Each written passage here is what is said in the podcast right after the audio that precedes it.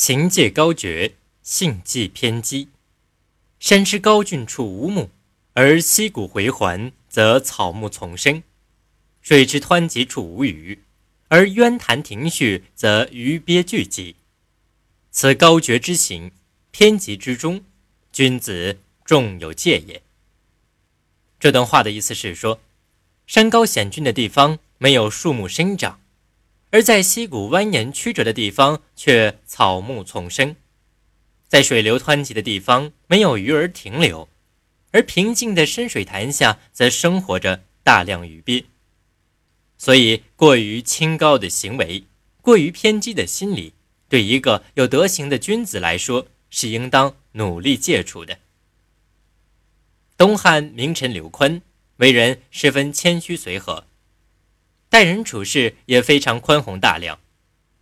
他的妻子虽然对他的气量深为了解，但还想找个机会惹他生气，考验一下他的气量究竟有多大。有一天，刘宽急着进宫朝见皇帝，他将洗刷一新的朝服穿戴好，准备上路。妻子劝他喝了肉汤再走，然后出去吩咐了侍婢一番。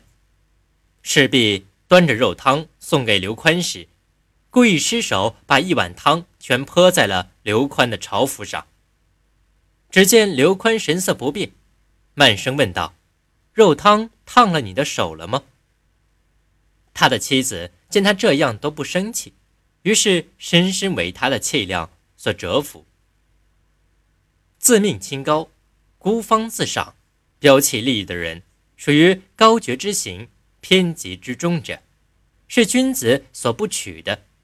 虽然建功立业的伟人是不怕孤独的，但这不是说人要把自己放到空中楼阁之中，让思绪永远停留在理想世界。因为人不可能离开现实世界生活下去。